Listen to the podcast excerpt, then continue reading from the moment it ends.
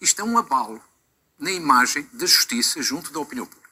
É um abalo por este aspecto que você referia, pela forma, mas sobretudo pela decisão. Claro que esta é uma decisão provisória. Convém dizer às pessoas que é uma decisão provisória. Viva! Está com a Expresso Amanhã e eu sou o Paulo Baldaia. O juiz Ivo Rosa arrasou a acusação do Ministério Público e não poupou nas palavras para classificar o trabalho dos procuradores como pouco coerente e baseado em especulação e fantasia. Foi mais longe e apontou o dedo a quem atribuiu este processo de modo manual ao juiz 1, que é como quem diz, ao juiz Carlos Alexandre, e deu o passo seguinte, extraindo uma certidão para que a Procuradoria investigue se houve crime nesta atribuição. A operação vai longa, mas está muito longe de terminar. Passaram mais de seis anos desde que o ex-primeiro-ministro foi detido, mas até esta fase de instrução está apenas no intervalo. É verdade que o Ministério Público está a perder, mas o recurso para a relação pode permitir a reversão do resultado jogou fora de casa o primeiro embate, tendo em conta que era conhecida, bem conhecida, a versão de Ivo Rosa em relação às sedes do Ministério Público, mas jogará a segunda parte em casa, tendo em conta a versão do Tribunal da Relação face a muitas das decisões de Ivo Rosa. José Sócrates cantou vitória. Procurou valorizar a questão da extração de uma certidão para investigar a própria justiça, mas não escapa ao facto de ter de responder por três crimes de branqueamento de capitais, o que só é possível por ser admitida corrupção já prescrita. Para fazer uma leitura sobre este episódio, único na história da justiça em Portugal, nesta edição extra e alargada do Expresso da Manhã, contamos com a presença de Ricardo Costa, diretor de informação da SIC, Miguel Poiás Maduro, professor universitário e político, e Micael Pereira, jornalista, membro do Consórcio Internacional de Jornalistas de Investigação e que participou em projetos como os Panama Papers.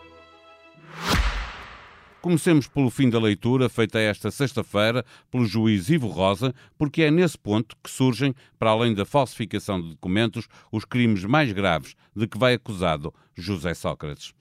Assim sendo, eh, estaremos aqui os factos eh, descritos na acusação eh, quanto a, esta, quanto a esta modalidade são suscetíveis de configurar a prática de um crime de corrupção passiva quanto ao arguido de Sócrates, um crime de corrupção passiva sem demonstração de ato concreto, previsto e punido pelo artigo 17, número 2, e quanto ao arguido Carlos Santos Silva, também um crime, um crime de corrupção ativa sem demonstração de ato concreto, as acusações de branqueamento de capitais, pelo qual o ex-primeiro-ministro deverá ser julgado, só são possíveis porque, na opinião do juiz de instrução, houve corrupção sem demonstração de ato concreto. Este ponto haverá também de ser recordado neste episódio por Miguel Poiás Maduro. Não deixa de ser muito relevante que, mesmo com um ónus da prova tão exigente como aquele que ele impôs ao Ministério Público, ele próprio tenha reconhecido que há pelo menos três uh, circunstâncias uh, de corrupção passiva de um, de um ex-primeiro-ministro, embora infelizmente depois as tenha considerado prescritas. Por agora, importa ouvir Ricardo Costa sobre a perplexidade com que temos de encarar uma justiça em que conseguimos adivinhar o que vai acontecer de acordo com o juiz que julga. E isso só pode querer dizer que o Ministério Público vai recuperar, no recurso para a relação, do muito que perdeu na instrução. Não digo que seja tudo, não faço a mínima ideia, mas vai recuperar muita coisa. E, esse, eh, e o simples facto de eu estar a dizer isto com alguma segurança eh, mostra o quão bizarro é o estado da justiça. Eh, porque nós neste momento estamos confrontados com uma situação em que, se as coisas vão parar ao juiz A ou ao juiz B, nós já sabemos mais ou menos para que caminho vão seguir e depois também sabemos que se for parar a relação também já calculamos o que vai acontecer. Isso não é bom. não é bom, não, é mesmo mau. E aquilo que nos faz, uh, ou que me faz ter a, eh, a, quase certeza de que o Tribunal da Relação vai reverter muita coisa, são, duas, são dois elementos simples. Um é isto tem acontecido por sistema em recursos uh, do Ministério Público face a decisões do, do juiz Ivo Rosa, não em todas, mas em quase todas. E porquê é que isso acontece? Porque estamos a falar de casos muito diferentes. Porque o juiz Ivo Rosa que é um juiz, atenção, muito competente, como é também o, o Procurador Rosário Teixeira, são, são, são muito profissionais, ou Carlos Alexandre, muito profissionais e muito sistemáticos, mas têm visões do direito, que são muito deles, e que não ligam muito à, à visão de outros, inclusive, neste caso, a relação. Ou seja, o juiz Ivo Rosa tem um entendimento do direito que, não, que ele acha que não tem que ser minimamente condicionado por decisões de tribunais superiores, mesmo decisões que já existam, que já estejam bastante estabelecidas, porque o direito português permite isso. E não tem medo de perder nos recursos Não tem medo de perder. Público. E aquilo que nós sabemos é que, historicamente, o, os tribunais superiores, neste caso o Tribunal da Relação, tem tido visões diferentes das dele em relação a casos, enfim, que não são iguais a estes, mas são parecidos. E por isso é que é relativamente tranquilo dizer que aquilo que se viu hoje, que foi um desmoronar da Operação Marquês, ficaram ali três ou quatro pedras e uma, atenção, algumas muito importantes, já lá vamos, muito relevantes, nós não nos podemos esquecer que hoje houve um Primeiro-Ministro, que, quem foi dito em tribunal, que, se tinha, que era corrupto. Atenção, foi dito em tribunal. Mas atenção, caiu, digamos, eu não sei se caiu 10, 15%, mas acho que uh, caiu 90% ou 85% da, da Operação Marquês, e eu acho que agora na relação vai-se voltar a montar, não digo necessariamente 100% da Operação Marquês, mas uma grande parte da Uma das coisas que está para, para decidir tem a ver com os prazos de prescrição de, de, de para uma acusação Sim, de, vários crimes. de corrupção. O, o juiz Ivo Rosa chegou a citar um, uma decisão do Tribunal Constitucional para dar razão a si própria, dizendo Sim. que havia jurisprudência nessa matéria, mas pode haver eh, opinião contrária pode, na relação. há interpretações diferentes, a questão é essa. Não, atenção, foram muito muitos casos em que ele alegou prescrição uh, e, e alegou com uma visão que ele entende absolutamente correta e factual. O problema é que nós sabemos que depois há outros entendimentos sobre prazos que são interrompidos, factos que afinal não é assim que se conta, não é a partir dali. Eu não sei, aí sinceramente eu não vou dizer quem é que tem razão, porque não sei. É, uma vez mais, gostava que fosse uma coisa mais clara, mais cristalina e mais evidente. Esta ideia de uma justiça que é no mínimo aleatória, mas que Ricardo Costa denuncia como sendo trabalhada pelo Ministério Público para conseguir o juiz que melhor sirva o seu propósito, é salientada igualmente por Miguel Poiás Maduro como podendo minar a confiança que os portugueses têm na justiça, porque vendada, sem olhar a quem, o mínimo que se exige é coerência. O que eu acho que revela dele e que eu acho que é mau para o nosso sistema de justiça, e isso é que eu critico, é a circunstância dele ter um padrão de, eh, eh, de não se adequar e não cumprir com aquilo que é a jurisprudência estabelecida eh, por, outros, por outros tribunais. O direito tem no seu seio e no seu âmbito, e é um dos aspectos que gera a confiança das pessoas, a ideia de coerência e integridade, que é aquilo que está associado à ideia de Estado de Direito, que é todos estamos sujeitos às mesmas regras. Estar sujeito às mesmas regras, estar sujeito às mesmas interpretações. É por isso que temos tribunais superiores que estabelecem jurisprudência, normalmente essa jurisprudência tem de ser consistente, constante, uh, e, e, e, e, é muito raro e, e, deve ser feito com muita prudência para qualquer juiz, muito menos um juiz inferior, estar permanentemente a discordar das decisões dos tribunais superiores, porque isso coloca em causa essa ideia de coerência e consistência na interpretação do direito, que é um aspecto fundamental para todos nós termos confiança no nosso sistema jurídico. E desse ponto de vista, termos dois juízes que têm duas visões radicalmente diferentes eh, eh, no Tribunal Central de Instrução Criminal, eh, o juiz Ivo Rosa e o juiz Carlos Alexandre, eh, e esta este preconceito que temos todos, quando sabe, que já sabemos como é que vai decidir se for o juiz Ivo Rosa e, e como é que vai decidir se for o juiz eh, eh, Carlos Alexandre. E mais do que isso, se houver um recurso para a relação, também já sabemos que vai decidir muitas vezes contra o próprio juiz eh, Ivo Rosa. Eh, também isso fragiliza um, um, um pouco a, a, a visão que temos da justiça. É, eu acho que uh, uh, uh, há aqui dois aspectos que são dois golpes quase fatais, direi, na credibilidade do nosso sistema de justiça. Por um lado, é essa percepção de que vai passar, de que a aplicação do direito uh, é, no mínimo, aleatória, que depende quase de um jogo de roleta russa, dependendo se vai parar este juiz, ou ao juiz A, ao juiz B, ao juiz 1, ao juiz 2, juiz 2 para usar as expressões que ele dizia, que o resultado é, e podemos antecipar um resultado logo como totalmente diferente. Isso mina essa confiança e essa ideia de que o direito é consistente, é, é, é, é coerente e é igual para todos, que está associado a isso. Esse é o primeiro. O segundo é, o, o direito, no direito a forma tem de ser instrumental ao fundo, à substância. E os juízes têm de perceber isso. Em Portugal é dos países em que mais processos decidem com base em questões formais e não se chega a decidir decisões de fundo. E aqui é de novo o caso. E para além disso, as normas jurídicas e a interpretação de normas jurídicas têm de fazer um mínimo de sentido para as pessoas, para as pessoas continuarem a acreditar no sistema, no, no, no, no próprio direito. E por isso é que eu digo, por exemplo, a interpretação que ele faz sobre a, a, a norma relativa à fraude fiscal, em que acaba por premiar aqueles que, que, praticam um crime, dizendo não apenas praticam um crime, mas se vocês praticarem um crime já não estão sujeitos ao crime por fraude fiscal. E até podem vir a não ser condenados pelo crime e nem assim ficam sujeitos ao crime de fraude fiscal. Isso não faz qualquer sentido e, e, e mina toda a credibilidade e toda a confiança que as pessoas podem ter no próprio direito.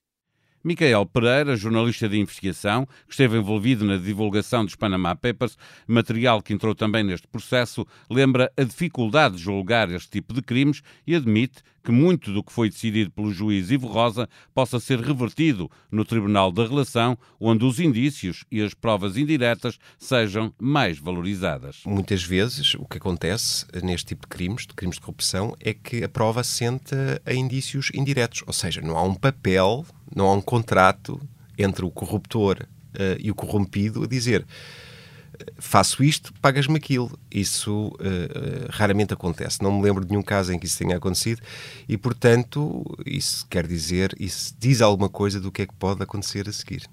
E, e a seguir, estamos a falar de, de um recurso uh, do uh, Tribunal do. Um, do Ministério Público que vai recorrer para o Tribunal de Relação, eh, onde eh, o juiz eh, Ivo Rosa já perdeu muitas vezes em matérias que teve que, é um que decidir, e há aqui uma expectativa de que muitas destas decisões tomadas agora por Ivo Rosa possam ser revertidas na, e, portanto, recuperadas algumas acusações.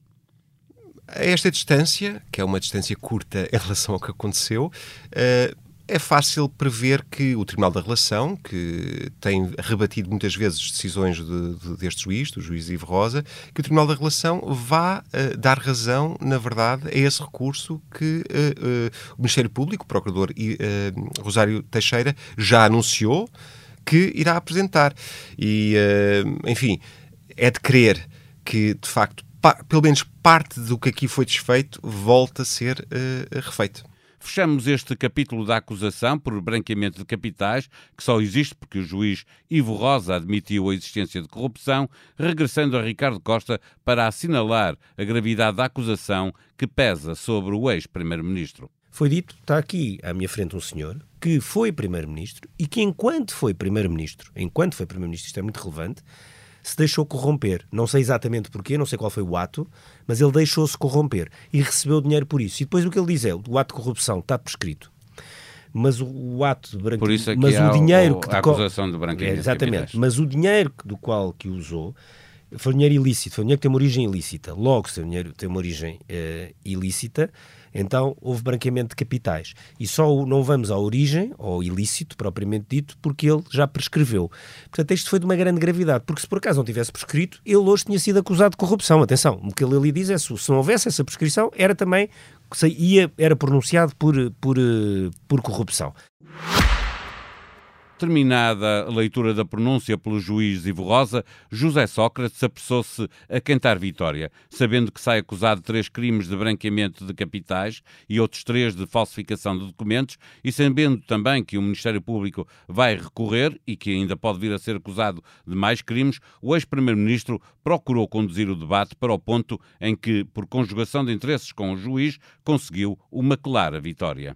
Eh, aconteceu no dia 9 de setembro de 2014 é que, o tribu, é que foi feita uma manipulação no tribunal. Faleu, foi, foi escolhido um juiz, um juiz certo, o juiz que mais convinha ao Ministério Público. E isso é um verdadeiro escândalo. E um escândalo, e repara, não foi apenas um crime que aconteceu, foram dois. Foi o crime, foi o crime, foi o crime de manipulação do processo, mas também o crime de encobrimento porque o Ministério Público encobriu o crime, porque o Conselho Superior da Magistratura encobriu o crime e porque todos participaram nessa, uh, nessa, para usar uma palavra que já fez moda, nessa urdidura.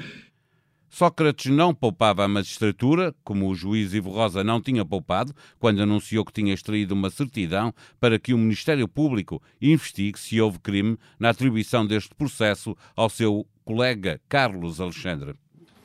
Tendo em conta os elementos constantes dos autos e acima identificados, indiciam-se que poderão estar em causa factos com relevância criminal relacionados com a distribuição de processos neste Tribunal no período compreendido entre setembro de 2014 e abril de 2015, e assim sendo, e tendo em conta o disposto no artigo 241 e 242 eh, do quadro processual, determina-se a extraição de certidão desta decisão, na parte relativa a este, a este segmento, e a sua remessa à, à Procuradoria-Geral da República para os efeitos uh, uh, legais. Ricardo Costa considera que, se fosse provado a existência de crime nesta questão, seria grave, mas considera que é um pouco triste que, num caso de corrupção, se esteja a discutir esta questão isso é, é, um caso paralelo, eu acho que é um daqueles casos tristes, no sentido, é, é triste que nós, no, no meio, no fim, no, perante um caso desta dimensão, de um primeiro-ministro eventualmente corrupto, uh, estejamos a discutir uh, uma a troca é de juízes. Ele, ele quer isso, ele, ele precisa não, não, disso para, para fazer uma campanha para se comparar ao Lula. Só, para, isso, isso no uh, limite podia fazer ruir todo o caso. Atenção, um, um ele entende que, deveria, que se deveria. Isso tivesse sido, se isso fosse, for provado do ponto de vista formal, podia fazer ruir eh, e punha muita coisa em causa, não é?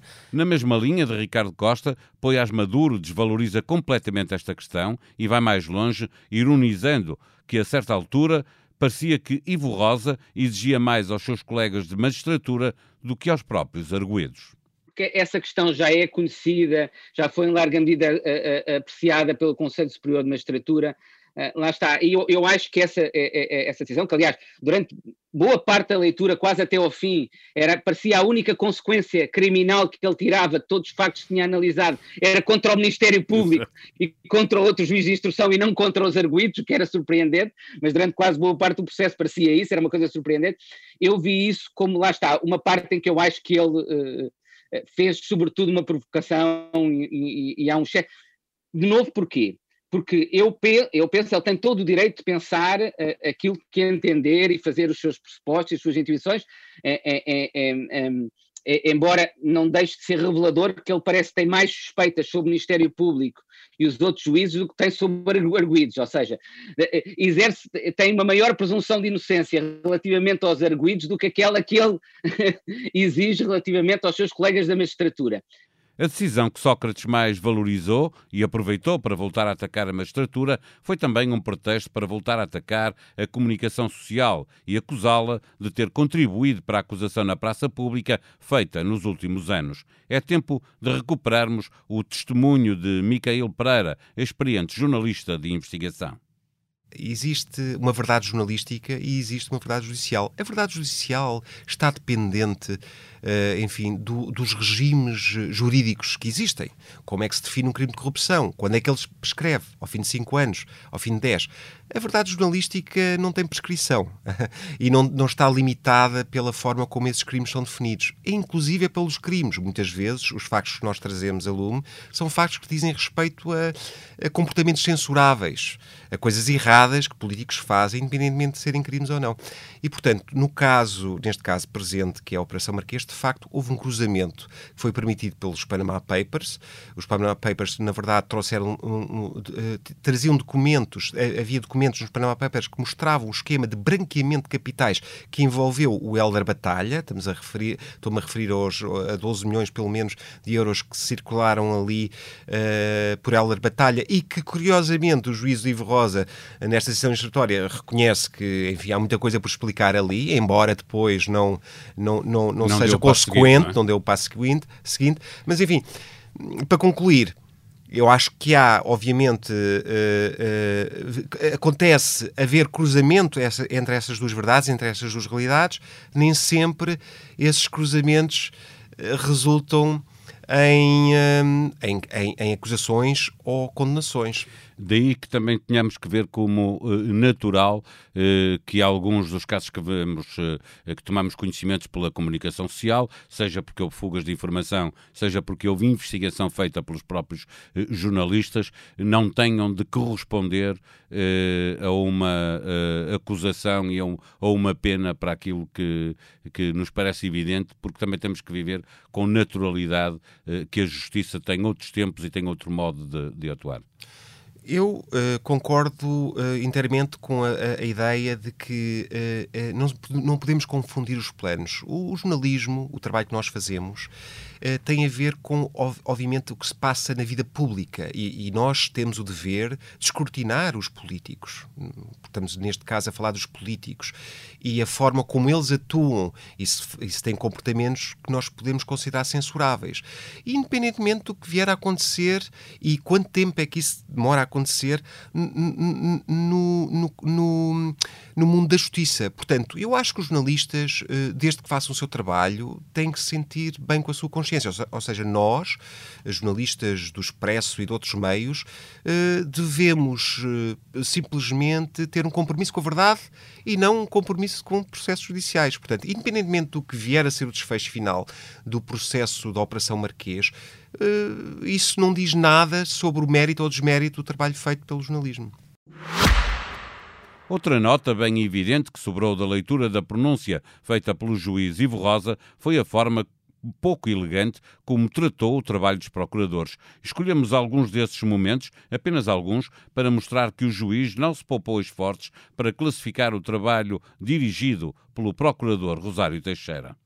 Cumpre dizer também que nesta parte a acusação é completamente inócua, para além da incoerência intrínseca da própria acusação. A versão da acusação mostra-se incoerente, quer em termos cronológicos, quer em termos lógicos. Apenas com recurso à especulação e à fantasia será possível concluir nos termos enunciados na acusação. Miguel Poiás Maduro desvaloriza a utilização destes termos e recorda que o contrário também já aconteceu, ou seja, Ivo Rosa também já foi vítima da utilização de linguagem mais dura. É uma linguagem dura, mas por um lado não é estranha do, do, do, ponto de vista dele em relação ao Ministério Público, já usou, ele tem realmente como uma tradição e um padrão uh, de interpretação do direito penal uh, muito diferente daquele do que o nosso Ministério Público normalmente segue e que o outro juiz de instrução no, também, também normalmente adota, mas por outro lado ele próprio também já tem sido vítima de linguagem igualmente ou ainda mais dura do ponto de vista de terminar relação. E eu isso também não valorizo, acho que às vezes há, há, houve alguns excessos do, do, ponto de vista dele, quase provocatórios, mas também, também já acho que houve alguns excessos relativamente à forma como se, se, falar, se falaram decisões dele, uh, uh, sendo que, por outro lado, às vezes é mais comum do que as pessoas pensam nos próprios acordos, nas decisões judiciais, existir uma certa linguagem belicosa, dura, mas que é aceitável dentro, dentro, dentro da, do próprio foro entre, entre, juristas, não é assim tão uh, uh, uh, fora do comum como se poderia pensar. No rescaldo da leitura de uma pronúncia que era aguardada por todo o país e que vai levar José Sócrates a julgamento por branqueamento de capitais, pressupondo que houve corrupção, que já prescreveu, sobram a extração de uma certidão para que seja investigada a atribuição de um processo a um determinado juiz, sobra também uma linguagem dura a revelar uma grande tensão entre um juiz do Tribunal Central de Instrução Criminal e o Ministério Público. Para Ricardo Costa, é tempo da justiça olhar para si própria. Esta semana houve, houve, aquelas declarações de uma enorme gravidade do, do, do presidente do, do, do, Supremo Tribunal de Justiça, não é? Em que pôs em causa basicamente esta fase da instrução, o trabalho, pôs em causa o, a visão que o juiz Ivo Rosa tem uh, do, do, do, que é a fase de instrução. E isto é muito complexo, porque nós, uh, quando isto tudo acabar, eu tenho muito esta opinião há muito tempo, portanto estou bastante confortável, é que o caso, a Operação Marquês, para mim seria sempre um enorme abalo para a política, um enorme abalo para a justiça. Nunca imaginei que fosse uma abalo desta dimensão do que foi hoje. Portanto, ainda foi maior. E, e, e, se a política se teve que começar a ver ao espelho quando já Sócrates foi detido e depois, sobretudo, sobretudo quando viu toda a questão dos fluxos financeiros, que foi o, escândalo final, eu acho que agora a Justiça vai ter que olhar um bocadinho para o que está a fazer para perceber que eh, estes casos a desacreditam completamente aos olhos da opinião pública. E isso é perigosíssimo, porque as pessoas deixam literalmente de acreditar eh, na Justiça. É muito perigoso.